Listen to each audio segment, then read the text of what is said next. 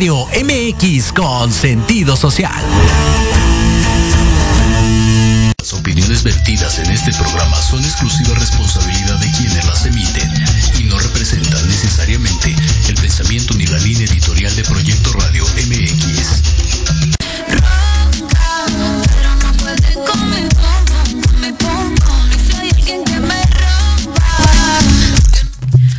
Muy buenas noches a todas, todos y todes. Sean bienvenidos a este espacio de Sin Reservas todos los martes a las 8 de la noche, o bueno, casi todos los martes. Ya ven que de pronto uno tiene algún tipo de, contratiempo, ¿no? O algún tipo de enfermedad. Recuerden tomar mucha agua, la, el agua es vida y, y las va a ayudar a que su cuerpo, su mente y su corazón estén sanos.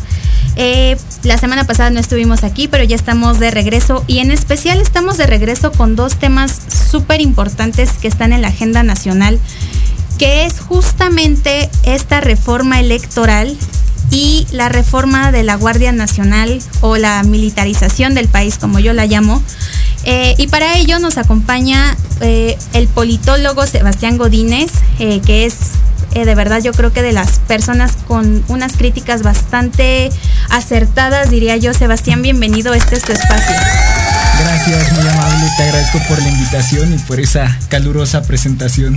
No, muchas, muchas gracias y pues bueno, pues vamos a darle con todo y, y analizar, principalmente más allá de lo que piensen y de lo que, que se opine, pues ver qué real, de, realmente de qué van estas reformas, por qué han causado tanta polémica, por qué de pronto vemos que se están peleando a las 2 de la mañana en Cámara de Diputados, por qué de pronto vemos al presidente defendiendo que, que hace algunos años él decía que no, no íbamos a tener al ejército en, en las calles y por qué ahora está pidiendo que la Guardia Nacional sea eh, esté a cargo de Sedena. Entonces creo que hay varios temas eh, en, sobre la mesa.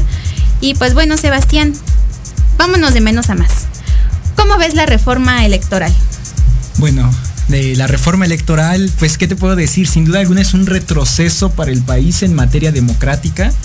Eh, como, como, decías, y esto es importante recalcarlo, yo creo que más que las filias y fobias que podamos tener con el presidente o con la oposición, es importante destacar que los, puntos que propone eh, se remontan a un sistema autoritario que ya dejamos atrás, que parecía que se había derrumbado, que donde la discusión sobre el árbitro electoral, sobre las diputaciones y sobre todos los temas que, hemos, que, propone el presidente, pues ya habían quedado atrás, era parte de la consideración democrática que a él le permitió llegar en 2018 y que son fruto de esa alternancia y de esas reformas que poco a poco hablan el sistema democrático. Entonces, cerrarlo de tajo y querer controlar al árbitro nuevamente, pues es un atentado contra la democracia muy importante que debería preocuparnos más allá de estar en pro o en contra del gobierno, eh, como ciudadanos y como parte de un país que de una joven democracia. Y bien lo dices, una joven democracia apenas estamos tratando de entender como que qué tenemos que hacer. Y este gobierno nos ha metido consultas, nos ha metido participación ciudadana, todas a cargo del INE y que de pronto saque una reforma electoral en contra del INE justamente después de que eh, la consulta de revocación de mandato pareciera que fue, y mira, yo creo que sí fue como un éxito la reforma, la consulta, porque al menos la gente se involucró en una forma diferente de democracia, que es la democracia participativa. Pero si no estás de acuerdo con la institución, como que para qué lo utilizas como árbitro en, en, este, en, este, en este sentido. Y se le olvida yo creo que al presidente que justamente el INE fue quien estuvo midiendo en el 2018 para pues que llegara a la presidencia. Si bien su figura de Andrés Manuel es una figura que arrasó en el 2018 y que ahora tiene pues en preocupación a Morena porque no se están peleando internamente por ver quién está, pues más se debería preocupar y ocupar en el proceso interno de su partido, designar, pero pues tal parece que es como un capricho, yo lo veo así, como un capricho del presidente, porque en realidad creo que lo hizo desde el estómago y no lo hizo pensándolo bien, pero ¿cuáles son estos cambios importantes que el presidente está eh, pidiendo o, o, o, que está en esta reforma, Sebastián? Eh, bueno, Jimena, eh, es muy interesante tu pregunta. ¿Por qué? Porque son 10 puntos que si bien eh, nueve de ellos pueden representar un retroceso para nuestra democracia, quitando el voto electrónico, que es algo en lo que México no, se ha atrevido a avanzar. Más que en Coahuila. Más que en Coahuila, en Aguascalientes y algunas urnas electrónicas en, el Estado de México, en otros estados, pero que no le hemos estado leyendo y que sería un posicionamiento muy, muy bueno, sobre todo de abarcar, ¿no? Pero fuera de ese, de ese punto, cambiarle el nombre de INE a INEC, Instituto Nacional de Electoral y Consultas, eh, más que el nombre y que lo que nos pueda gustar, si INE, INEC, como lo quiera llamar, es la captura y la, y la modificación a su estructura orgánica, la designación de las consejerías por medio de voto popular. Y, aunque muchos dicen, no, si es que nosotros les pagamos, son altos sueldos, bueno, y concuerdo, me gustó mucho esta frase que dijiste, la reforma se hizo desde el hígado. ¿Por qué? sin un eh, análisis técnico completo de la situación del instituto, proponer que se voten a las consejerías eh, electorales y a las magistraturas del Tribunal Electoral, simplemente es una forma de control, porque a, quienes acudirían, si supongamos, si tú quieres ser eh, consejera o magistrada, y, no tienes, dices, no, me voy a postular, ¿quiénes son los que tienen la cobertura de todo el territorio? Los partidos políticos. Y más que que te pueda abanderar un partido, ¿cuál es el problema? Son las únicas estructuras que tienen toda la cobertura, el financiamiento, las estructuras y de esta forma te comprometes a llegar en caso de ganar, comprometes tus decisiones. Además, creo que esto es un arma sumamente peligrosa porque siendo muy honestos y muy honestas, no, no creo que la gente entienda en su totalidad qué es un consejero y qué es un magistrado. Creo que ahí sí se necesita cierto nivel académico, cierto nivel de manejo técnico, como para que la gente, sabemos que están, pero no sabemos en realidad la gente normal, a lo mejor que está alejada de política, a lo mejor que, que no ha estudiado ciencias sociales, puede que no entienda que es un magistrado. Empezaría súper bien que nos explicaran cuáles van a ser sus funciones, qué es un consejero, cómo se va a desarrollar y además es gente tan preparada que yo siento que no se dignificaría tanto como el llegar a como una elección popular, porque para eso pues se hubieran dedicado mejor a la política quienes quieren ser consejeros o magistrados. Sí, claro, y, creo que tenemos muchos ejemplos, ¿no? Por ejemplo, yo, yo no tengo nada contra los consejeros, al contrario, como dices, son las personas más estudiadas, más técnicas que conozco, pero por ejemplo, el consejero Uquipe Espadas, que fue diputado por el PRD y que ahorita es consejero, bueno, yo, como dices, si te quieres dedicar a la política, pues te dedicas a ser senador, diputado, alcalde, presidente, delegado, como lo quieras ver. Pero en esos cargos tan técnicos, porque como dices, muchos desconocen las funciones y incluso este canto de las sirenas es... Sí, son muy caros. ¿Por qué no los elegimos? Si nosotros les pagamos, ¿por qué no que, nosotros los ponemos y les ordenamos? Bueno, eh, lo que como dices, fuera de las ciencias sociales es muy difícil explicar las funciones de un magistrado, de un consejero, a, una persona o a un ciudadano o ciudadana que desconoce o que tiene otras preocupaciones, sobre todo en un país como México tan desigual y con tantos problemas que la, que la sociedad no alcanza y a, la apatía. La apatía a la toma de decisiones. Claro, y, y, la apatía, como dices, es muy importante. Ese factor no lo podemos quitar, ¿no? Muchos dicen, incluso hasta en las elecciones, cómo cumple el ciudadano sus derechos político-electorales. Tal día de julio y en las intermedias salgo a votar. Ya voté a Riel en el país ustedes. Yo ya te voté, yo te puse. Bueno, es que si seguimos pensando que de un solo hombre o en una sola persona va a recaer la función, que si bien son representantes y llevan un mandato hasta cierto punto, si nosotros como ciudadanos no hacemos las cosas, difícilmente va a cambiar el país. Y eso es lo que pasa con los árbitros. Pero en este canto de las sirenas, en esta propuesta hasta cierto punto regresiva y autoritaria de son muy caros, mejor los ponemos por voto, la gente dice, sí, es más conocido, no sé, el diputado X o diputada X que Ciro Murayama o que Carla Humphrey o que el consejero Espadas o los que están. Es importante y además otro punto muy importante eh, y que me causa mucho conflicto que los quieran quitar es a los diputados plurinominales. ¿Por qué? Porque gran parte de estos diputados plurinominales dentro de Morena son estas diputadas, por ejemplo, tenemos a Andrea Chávez, que llegó a la diputación por la vía plurinominal, que es como quien da, está dando la cara dentro de, de Cámara de Diputados y quieren reducir y quieren quitar estas diputaciones plurinominales que de, una forma u otra sí generan un balance. Eh, creo que lo quieren reducir de 500 a 300. Así es, eh, de 500 a 300 los diputados y la mitad de los senadores de, los 128. Y como dices, es interesante por dos puntos son los mismos plurinominales los que están promoviendo la reducción. Entonces, así como eh, coloquialmente, te das un balazo en el pie. En segunda es, mantiene, se mantiene ese equilibrio. ¿Y qué vas a hacer? O sea, ahora la fuerza mayoritaria, ¿cuál es la verdadera pretensión? Y eso es de todos los partidos. Cuando tienen las mayorías, siempre creen que van a ganar y van a permanecer un buen tiempo en, el poder. El problema es que ese desbalance y esa disminución de la representación, entre más chico es un Congreso, menos representación tiene y a más sectores excluyes.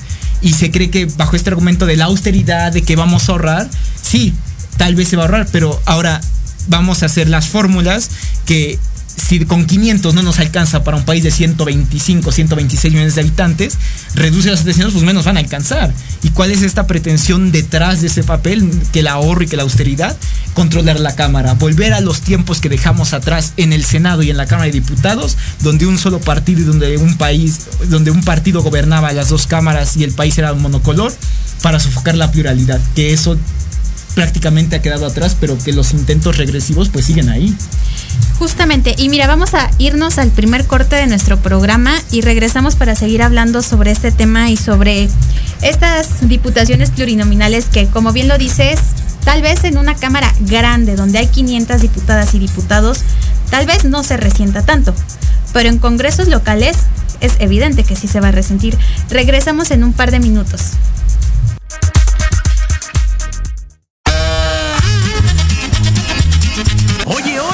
¿A dónde vas? ¿Quién, yo?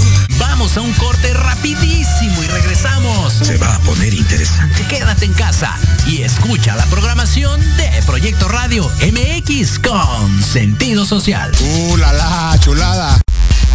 Antesala, el programa para enaltecer todos tus proyectos. Te invitamos a escucharnos todos los martes en punto de las 9 de la noche. Conducido por Ariadna Vázquez y Jimena Riverol. Solo por Proyecto Radio MX. Con sentido social.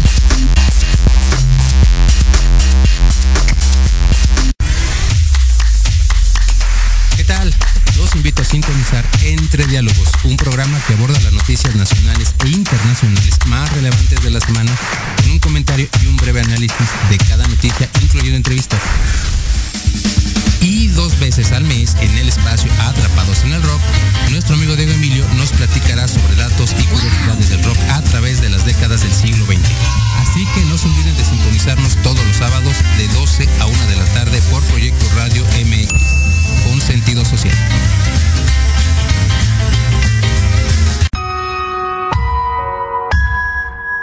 En plena era digital y no encuentras un espacio donde estar al tanto e instruirte del mundo de los negocios? Te invitamos a escuchar todos los viernes a la una de la tarde Red de Negocios Digitales con Rosario Guzmán. El lugar ideal para conocer y aprender de los empresarios y emprendedores más exitosos de México. Programa patrocinado por la revista Red de Negocios Digitales en alianza con Proyecto Radio MX con sentido social. Solo por www.proyectoradiomx.com.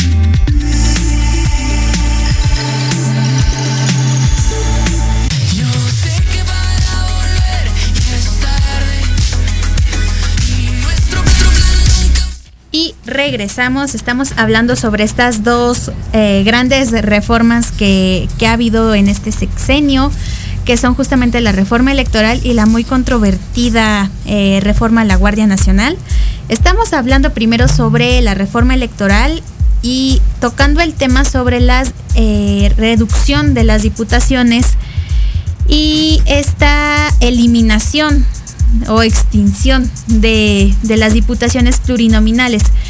A lo mejor habría que aclarar que hay dos tipos de representaciones en nuestros congresos. Es la que por la cuales unos votamos, por ejemplo, que es la representación por voto, y la plurinominal, que es dependiendo del porcentaje ganado, eh, el partido o los partidos se quedan con un cierto porcentaje de esta representación. Eh, por eso de pronto vemos a un Gabriel Cuadri, creo que él es plurinominal. o no me acuerdo si, si fue candidato, realmente no, no, no recuerdo en este momento. Pero por ejemplo, tenemos el caso nuevamente de Andrea Chávez, que no sé cómo le hizo, pero eh, ella es eh, una de las caras de, del grupo parlamentario de Morena, pero no fue elegida mediante el voto popular. Fue elegida, ahora sí que de la repartición del pastel que ganó Morena, ella queda como representante. Y esta representación en esta iniciativa, en esta reforma que quiere hacer el presidente, la quieren quitar. Yo tengo una idea, Sebastián, no sé qué opinas tú, pero tenemos los cargos por representación popular. Y evidentemente ahí puede quedar Paquita la del barrio, puede quedar eh, Rocío Banquels. Rocío Banquels, pueden quedar ciertos personajes populacheros, que sí, y otros que son dignos representantes y que van a representar bien sus causas y sus, y sus formas. Pero también estas diputaciones plurinominales ayudan a que haya cierto nivel de expertise dentro de las filas de los grupos parlamentarios. ¿Por qué quitarlas? Eh, bueno, eh, es muy bueno el análisis. ¿Por qué? Porque como dices, la gente vota, eh, ya, ya estamos en un proceso de donde la democracia representativa ya no se vota por las propuestas, sino por el candidato. Y la estridencia lo estamos viendo con presidentes de todo el mundo, con en nuestro propio país, con legisladores, con gobernadores como bueno, Samuel García. Zelensky eh, es, era comediante. comediante. Trump un magnate hombre de negocios, Jair Bolsonaro un ex militar, Erdogan en Turquía, o sea, están ganando los candidatos populares y no las propuestas. Y sobre eh, eh, este análisis que a veces muchos desconocemos es ese expertise político, esa clase política tradicional, como Rubén Moreira, como Beatriz Paredes, como Dante Delgado, como Patricia Mercado, como Patricia Mercado, como Josefina Vázquez Mota, que pueden llegar a ser pluris. Lo importante es que, como Olga dices, Sánchez Olga Cordero. Sánchez Cordero, eh, incluso Jesús. Rodríguez cuando eh, ocupó su, su escaño, es que te dan que puede, que puede haber cierto expertise de, de- de eso que dices, que marquen los límites a la bancada de cómo comportarse, de qué se hacen. ¿Por qué? Porque al final de cuentas la representación necesita de personajes expertos y aunque ya se pueden reelegir, no creo que con dos veces o cuatro que se puedan reelegir los diputados y dos los senadores logren ese expertise. Pues eh, tenemos estos políticos tradicionales. Sin embargo, es esta visión de reducir para capturar la mayoría y capturar las cámaras bajo la premisa de que siempre voy a mantener el poder porque los números hasta cierto punto han favorecido al partido del presidente como lo hemos visto en las gubernaturas, congresos locales, alcaldías, bueno, alcaldías ya no tanto porque perdió la mitad, pero pues sí, este, los congresos y municipios, ¿no? Y lo que yo te decía en este corte es que me puse a hacer números. y al menos dentro del Congreso eh, local de la Ciudad de México, si quitamos las diputaciones plurinominales que tiene Morena y, en general eh, de las diputaciones plurinominales del Congreso, realmente la oposición tiene mayor representación que Morena. Entonces, como tú dices, es darse un balazo en el pie. Ahora, si la idea es reducir el presupuesto, ¿qué se va a hacer con esa reducción de dinero? Porque creo que no lo han explicado. No, no le han explicado. Ellos argumentan, de- debo admitir que como político es difícil explicar esas cifras porque sacan, sacan cuentas alegres, dirían coloquialmente. Sí, se van a ahorrar tantos millones. Bueno, al final de cuentas, ¿a dónde se va a destinar? Mi idea, a los programas sociales, que es lo que único que interesa a este O gobierno. a la Guardia A Nacional. la Guardia Nacional, que ahorita vamos a hablar de eso, ¿no? A la, a la Guardia, a la militarización del país, programas sociales, compra de votos, clientelismo, para eso se va a usar. Eh, y al final de cuentas, eh, países más chicos, y eso es lo que se ha ignorado, porque han ignorado el esquema técnico y, el análisis político, es países más chicos como Alemania, 550 legisladores. Países más chicos como, eh, no sé, Francia, eh, Singapur, tienen más diputados que México y eso permite que haya una mayor representación. Ahora, muchos dicen, es que Estados Unidos tiene menos y es más grande que México. Sí, recordemos que el esquema de Estados Unidos de democracia liberal, corporativa hasta cierto punto, hace que ciertos representantes estén capturados por los intereses del dinero, de grupos facciosos, de grupos de interés. Y por eso hay una menor representación, más los ciudadanos no se sienten representados por ellos. Entonces sí es algo que tocar con pinzas cuando se propone reducir los legisladores y la representación, porque es volver a un esquema que la reforma del 77 dejó atrás y que recordemos que fue esa demanda de la izquierda de obtener diputados de representación o pluris eh, para que tuvieran la bancada y tuvieran voces en el Congreso. Ahora parece contradictorio que la misma izquierda busca, que es gobierno y que luchó tantos años por eso, pretende sofocar la pluralidad de un país.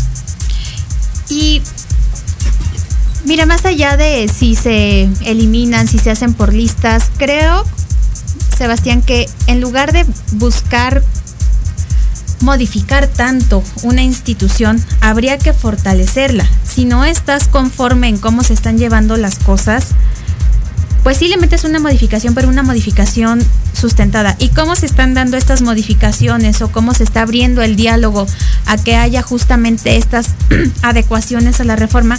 Pues con un parlamento abierto, al cual yo sé que tú estás invitado y de verdad mis felicitaciones por, por poder tener este, este espacio dentro de, del, del, Parlamento. Creo que se necesita gente crítica, gente que, que exponga bien los motivos.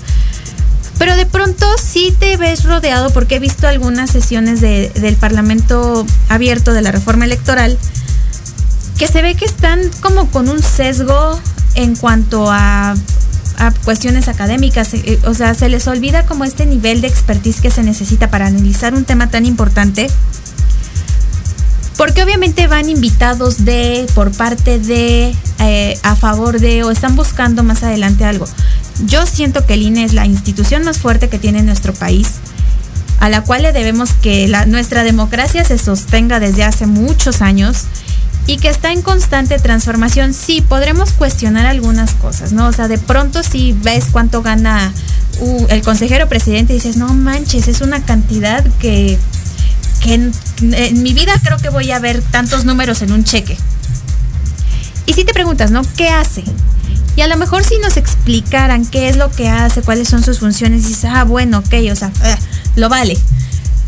Pero ¿tú qué propondrías no para eliminar esta reforma del presidente, sino como para nutrirla, para que realmente si llegase a pasar por cuestiones de que ya sabes que, se organiza ahí eh, pues el grupo en mayoría en el poder, ¿qué adecuaciones se le deberían hacer a esta reforma para que de verdad protegieran al INE y no lo buscaran transformar en algo que realmente no es lo adecuado?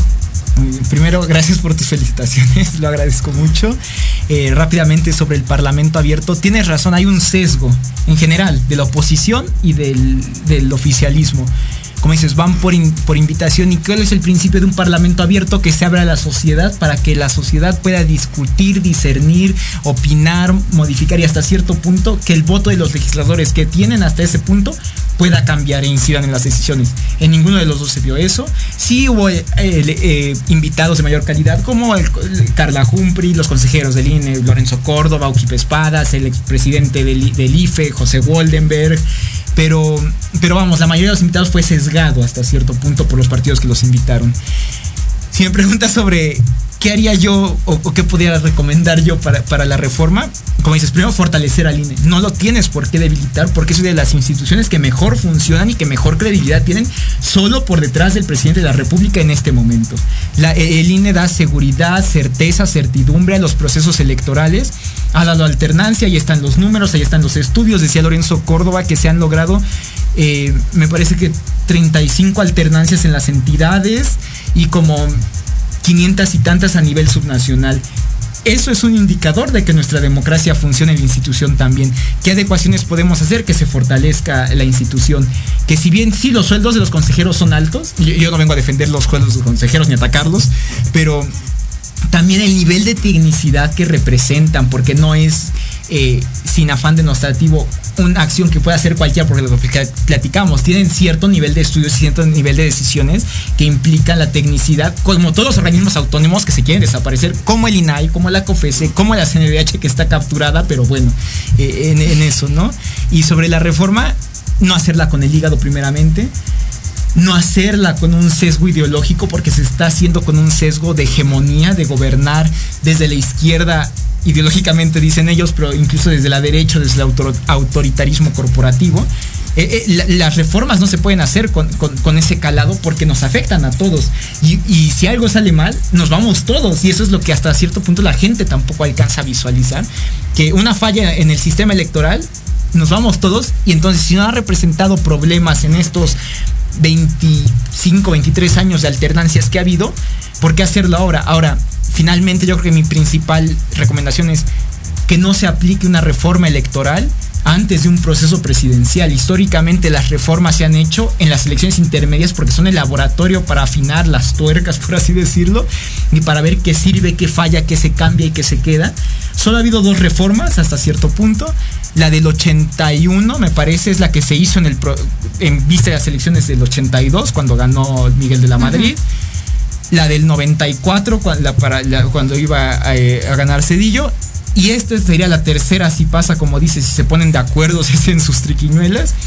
Y finalmente es la primera que viene por designio presidencial en la época democrática. Siempre viene de la oposición, porque es quien demanda los ajustes al sistema político y al sistema electoral, no de la presidencia, porque si me atrevo a decirlo así coloquialmente, es un capricho por anhelar ese pasado y por hacerse dueño de la representación que, que ellos ven en el partido y en el presidente.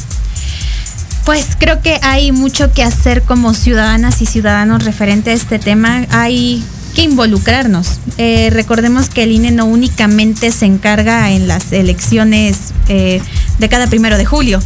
El INE se encarga eh, día a día de verificar que las cosas se estén llevando de forma correcta, tienen sesiones, trabajan. de verdad, no es broma cuando se dice que es el árbitro de la democracia, porque creo que es el verdadero contrapeso en las decisiones que se están tomando. Si bien obviamente están los partidos políticos, los grupos parlamentarios, pero es quien dice, a ver, oye, tranquilo, eh, ya nos fuimos por otro camino, no está funcionando de forma correcta.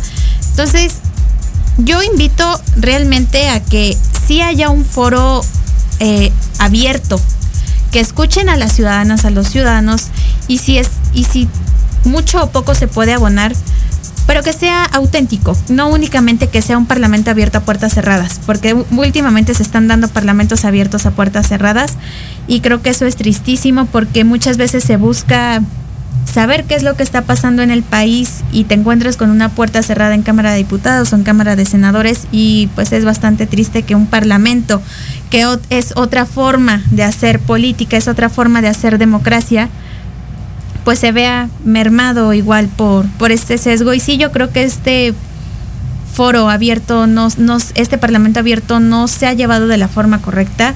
Realmente ambas partes se están poniendo obviamente en el papel que, decidieron jugar en este momento.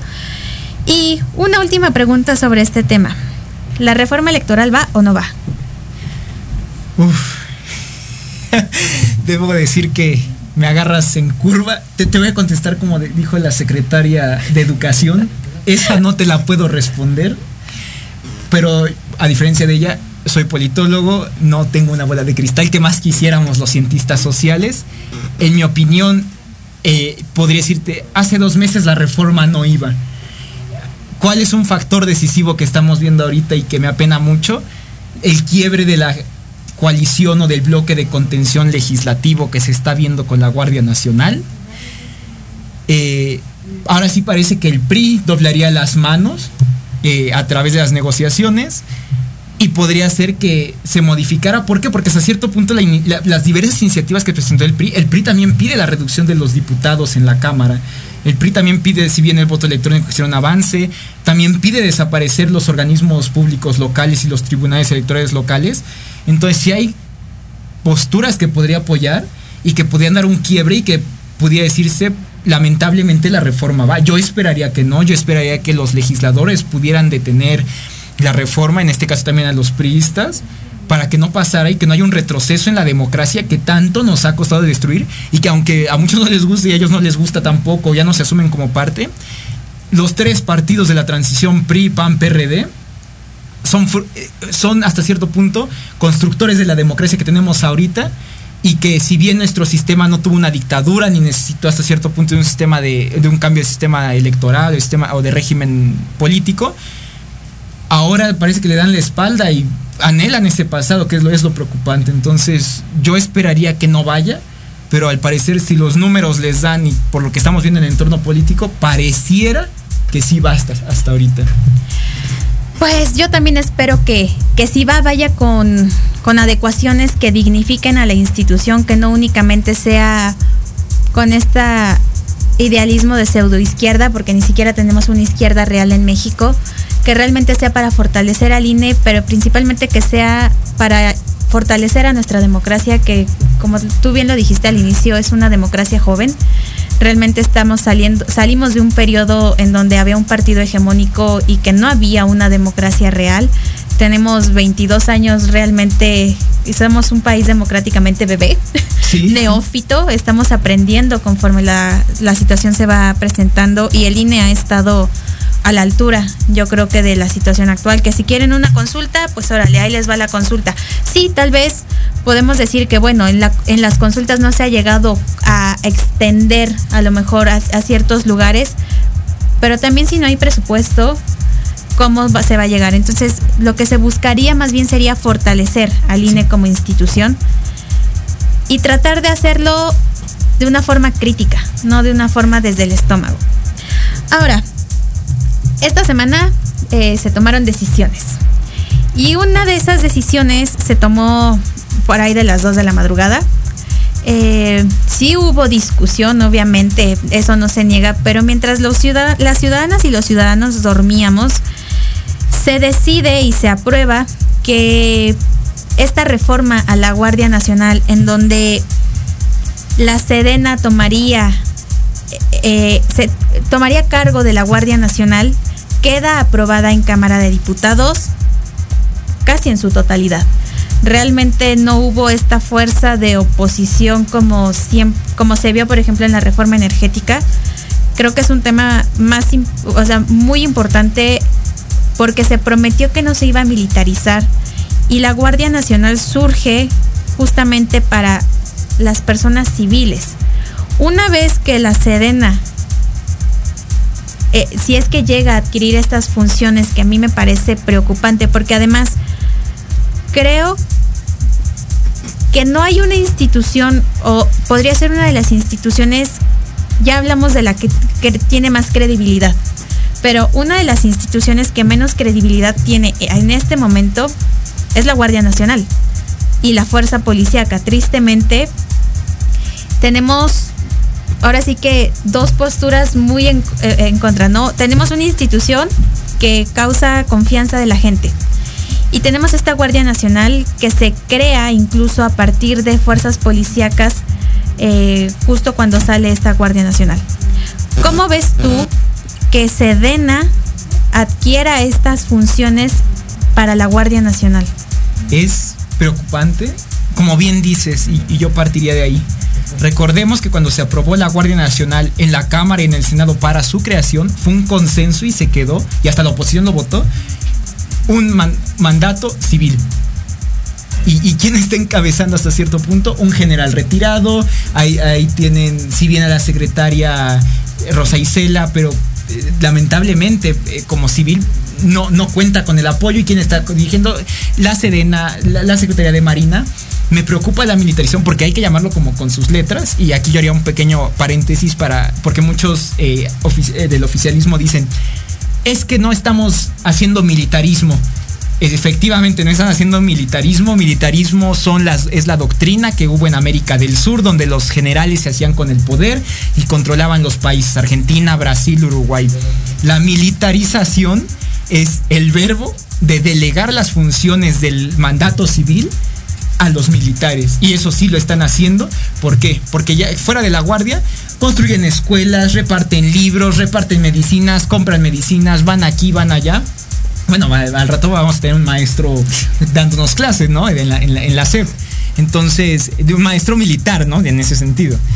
Entonces, ¿qué es lo que me preocupa? Que ese, esa delegación de funciones está relegando a los y está violentando el pacto, el pacto cívico-militar que desde los 40 mandó a los, a, los ejércitos, a, la- las, a los cuarteles, ¿no? Y en este caso, si pasara, lamento decir que Morena tiene la mayoría simple para aprobarla porque son leyes secundarias, no es una reforma constitucional. Entonces pueden eh, pasarlas como pasó en Cámara de Diputados. En el Senado, hasta cierto punto, lo que me alienta es que Ricardo Monreal ya dijo, que no van a usar la mayoría, la van a discutir, va a ser a conciencia si a comisiones. Yo espero que si de verdad la detengan, sobre todo por el contexto político donde Ricardo Monreal ya rompió, ya está más para allá, lejos del presidente que Bueno, hasta mostró su eh, el libro, ¿no? sí, sí, claro, ¿no? En, el del imperio de los otros datos. Entonces, los mensajes que ha mandado, yo esperaría que, y al menos una buena parte de, de Morena que lo respalda, diga, no va, y, la rechacen, porque esto es peligroso y romper el pacto cívico-militar como se está haciendo ahorita va a destruir el equilibrio democrático que tenemos en el país y como lo decía en nuestra joven democracia. Y tal parece que eh, podríamos entender que estas funciones que tendría la Sedena es en respuesta a los altos índices de violencia en los que estamos viviendo como país. Y sí creo que es necesario mencionar que evidentemente no podemos medir la violencia del país en lo general. Tenemos que hablar sobre, por ejemplo, que desde la municipalidad y desde los órganos locales, evidentemente ahí es justamente en esas pequeñas cápsulas de personas o de grupos territoriales en donde crece más la violencia. Por eso tenemos en lugares de Guanajuato, por ejemplo, en ciertas partes de la carretera que los índices de violencia están muy preocupantes. O tenemos en Jalisco que siempre Tlaquepaque está sufriendo de violencia. Porque es parte de los municipios y no de la, de la parte de la federación que se tienen que ocupar de estos espacios. Sin embargo, yo no considero que justamente la Guardia Nacional forme parte de Sedena no es una solución a la violencia que se está viviendo en este país y aunque al presidente le duela y aunque él tenga otros datos, se está convirtiendo en el sexenio más violento después del de Calderón. Entonces creo que eso es muy preocupante, la violencia ha ido aumentando, se ha visibilizado más, creo que eso también ha tenido mucha influencia, que se ha visibilizado más la violencia, sí, porque antes no teníamos estas redes sociales también que nos mostraban, ¿no? Eh, todas las partes de México, pero sí ha aumentado el nivel de violencia en el país. Los datos que presenta el presidente en su cuarto informe no son los reales. Quienes nos dedicamos a estudiar a las víctimas de violencia sabemos que eh, uno es lo que nos muestran y otras son las cifras negras que existen alrededor.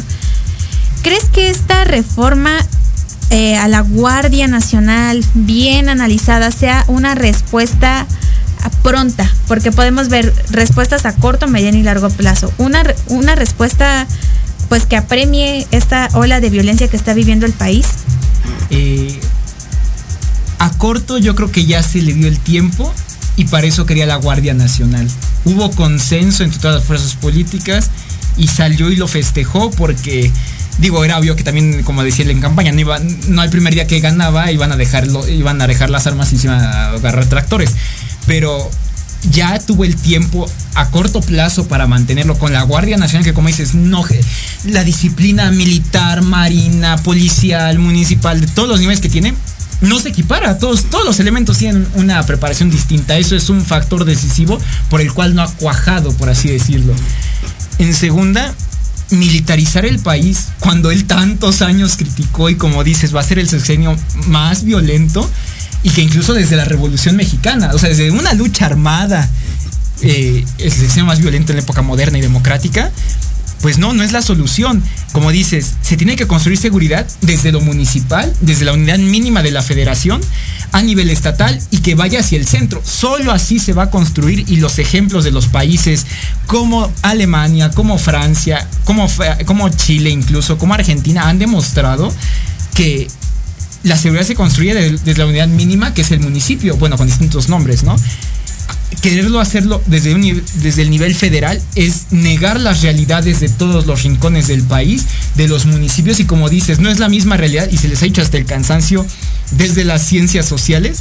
No es lo mismo lo que vemos en Ensenada, que en Tlaquepaque, que en Campeche capital. Que en Centro País. Que, sí, que incluso ni siquiera en las alcaldías. No es lo mismo Iztapalapa que Lamento Juárez o que eh, Álvaro Obregón. Es esa visión que se está negando y que puede generar males mayores por un intento de responder de rajatabla a los niveles de inseguridad y que incluso lo dijo el presidente, así que no lo dije yo, lo dijo el presidente, A los seis meses me di cuenta que no funcionaba y que iba a tener que mantener el ejército en las calles. Entonces, ¿para qué siguió con el discurso de no es que no, es que Calderón, no, es que lo militarizaron, es que no servía, es que eran corruptos? Sí, al final de cuentas, si bien lo disfrazó que ya casi ya, ya arrancó el quinto año de gobierno, y las cosas siguen igual y el país sigue bañado en sangre. Y como dices, eh, tu trabajo es admirable lo que haces con las, eh, trabajando con víctimas, una cosa es lo que ven y lo que lamentablemente digan. No es que sí bajó porque ya no hubo asesinatos hoy. Bueno, que no haya asesinatos hoy no es un indicador porque... O que se puedan contar. O que se puedan contar. Porque hay sitios, como dices, que es distinto el tratamiento con las víctimas y con las consecuencias que pueden tener a decir, a verlo fríamente como cifras que incluso es lo que él criticaba de los tecnócratas, que veían a la sociedad como cifras y que no se podían ver así. Entonces la solución no es militarizar y no es sustentarnos en cifras y en decir, es que ya lo, ya lo bajamos. ¿Dónde lo bajamos? O sea, si bien a lo mejor nos, se estancó, démosle, como dicen los abogados, como, bueno, demos el beneficio de la duda de, ok, no está creciendo, se estancó. No me sirve nada que se estanque, tiene que ir en disminución tenemos una curva de violencia, eh, lo dirían los economistas, ¿no? una, curva en donde pues realmente vemos de pronto, ¿no? Que tenemos picos muy altos de violencia. Agosto fue el, mes más violento que tuvimos en este año, pero de pronto tenemos un declive que a lo mejor sus cifras son sacadas de estos meses donde no hay tanto eh, tanta violencia o tantos índices de violencia. Recordemos que el ejército tiene el mayor número de denuncias de violaciones a los derechos humanos. No lo digo yo, lo dice Amnistía Internacional y realmente creo que eh, una institución internacional tan fuerte nos debería decir mucho y darle estas funciones a Sedena o a Marina o, al ejército, vamos a hablarlo de forma general.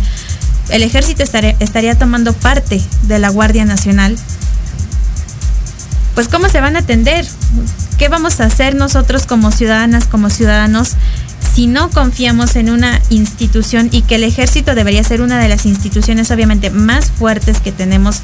¿Por qué? Porque sí van a velar por nuestra protección, porque sí pueden tener estas funciones eh, que, que se tienen que tomar a nivel federal, pero no con la Guardia Nacional. Vamos a terminar con nuestras conclusiones después del corte y regresamos.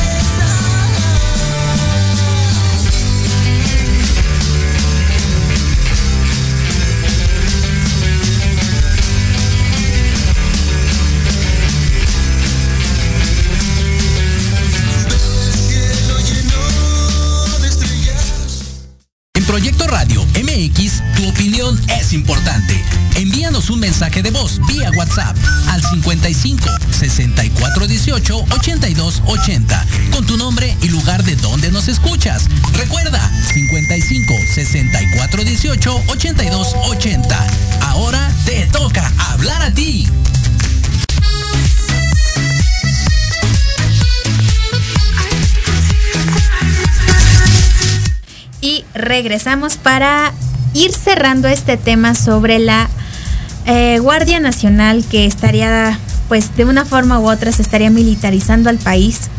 Eh, esto ha generado obviamente descontento, pero no únicamente de la clase política, sino de parte de activistas, de parte de gente de la sociedad civil, de personas eh, que no se dedican incluso a hacer política, de periodistas, de comunicólogos y yo veía tweets que decían, bueno, ¿y por qué no están tomando las calles? O sea, ¿por qué no se está haciendo una marcha? ¿O por qué no se está...? Bueno, sabemos que hay, que hoy hay un, un intento de marcha, no sé cuánto eh, éxito vaya a tener, porque además quien convoca, pues es una figura un poco interesante y no muy querida también. Pero el día de hoy en el Senado, varias activistas, varios activistas, organizaciones civiles se acercaron para externar su preocupación. En especial, eh, tenemos, por ejemplo, la organización de Ocupa que ha estado siempre a favor de una justicia social y de esta no eliminación de las prisiones, sino de la dignificación y reintegración social. Evidentemente que la Guardia Nacional forme parte de la militarización sería un retroceso en justicia social se acercan al Senado y son recibidos o encontrados con Citlali. Eh, en este grupo de personas se encuentra también Denise Dresser y Alessandra Rojo, que si bien yo de pronto respeto el trabajo que llega a hacer Alessandra y que apoya mucho a las mujeres, tengo una opinión muy sesgada que no voy a decir en este momento. Y también tenemos a Denise Dresser que su papel político ha sido golpetear siempre al presidente. Dejando de lado a estas dos personajes que se acercaron, creo que hubo apertura para escuchar a la sociedad civil. Citlali les mencionó que, ok, que se iba a acercar con ellas, que las iba a escuchar. Si pasó o no, lo desconozco hasta el momento. Pero creo que en el Senado sí va a haber esta discusión o intercambio de ideas entre sí senadores, pero también entre la sociedad civil. Yo esperaría que sí. Como dices, yo creo que la muestra fuera de las filias y fobias que podemos tener con, con Citlali Hernández y con Ricardo Monreal, el recibir a la sociedad, el dejar que leyeran su manifiesto y el abrirles las puertas del Senado, el Senado siempre ha sido una institución, ahorita es lo que veíamos en el corte, más abierta y digamos con mayores em, tacto político. Eh, yo esperaría que la sociedad civil influya para, em, para frenarla o para rechazarla porque como dices, la militarización no es la solución. Ya se le dio a, largo, a pequeño, a corto plazo a López Obrador el, la duda de que hiciera la guardia, ¿ok? No han bajado los índices, como dices, tenemos la curva, a veces bajan, a veces suben. También recordemos que la reducción de la violencia fue por la pandemia, o sea, no fue por las mismas acciones de seguridad y el plan de abrazos, abrazos no balazos. Y en ese sentido, pero disminuyó la violencia en calle, porque la violencia doméstica incrementó. Sí, sí, claro, ¿no? Entonces, lamentablemente se cambió una por la otra, pero ya que estamos en esta nueva normalidad o en la vieja normalidad o como lo quieran ver de la vuelta a la normalidad, otra vez el país está bañado en sangre y la migración no es la solución. Yo esperaría que la apertura, que la sociedad de verdad pueda incidir.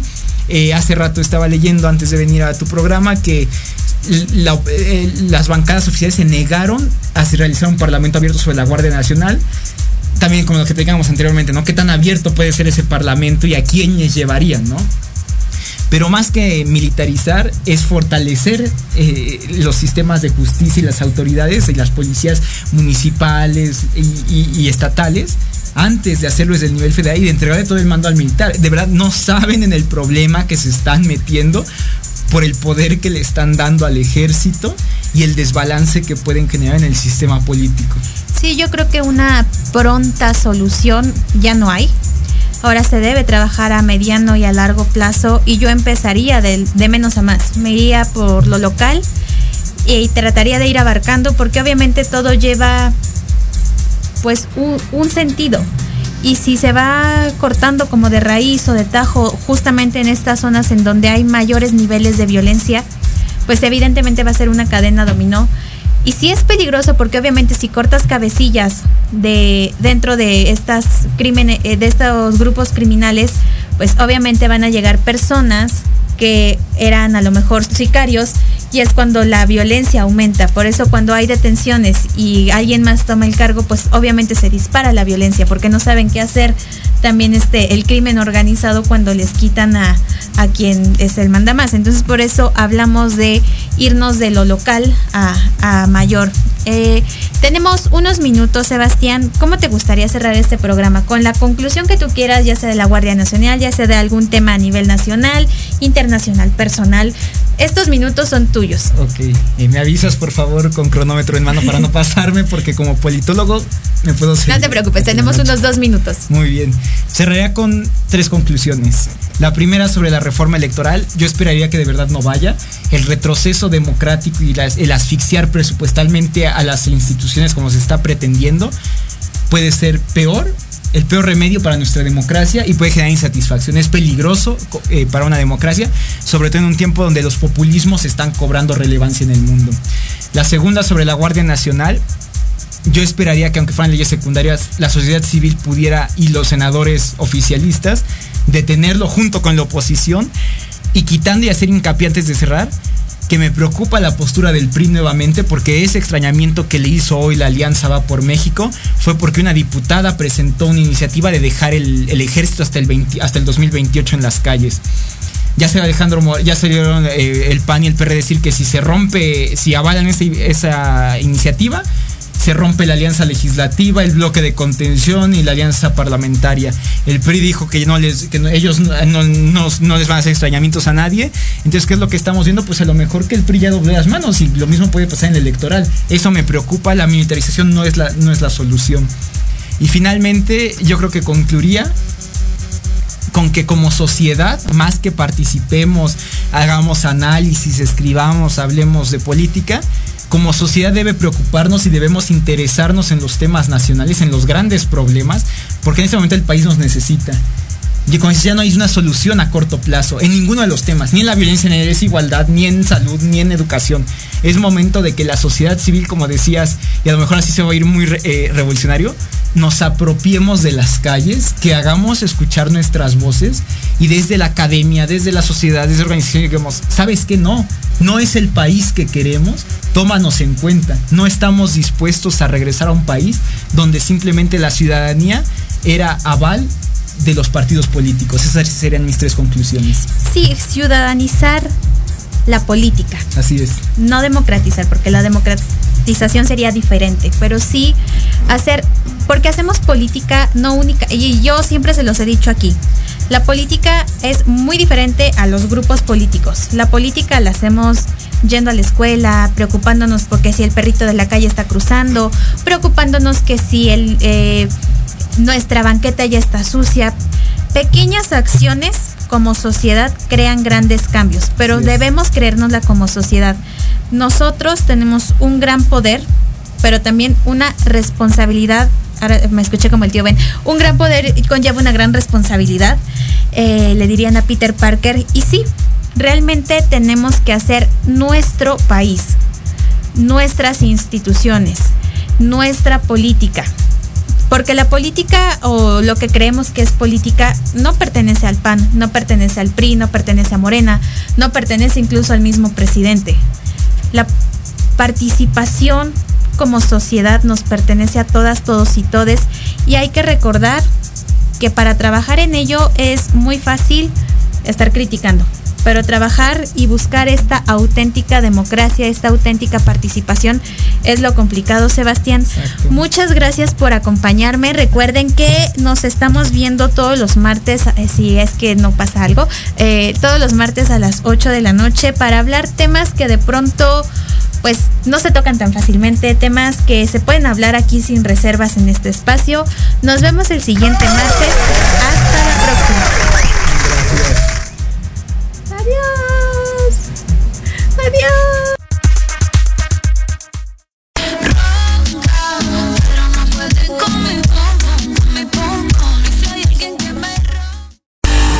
Escuchando Proyecto Radio MX con sentido social.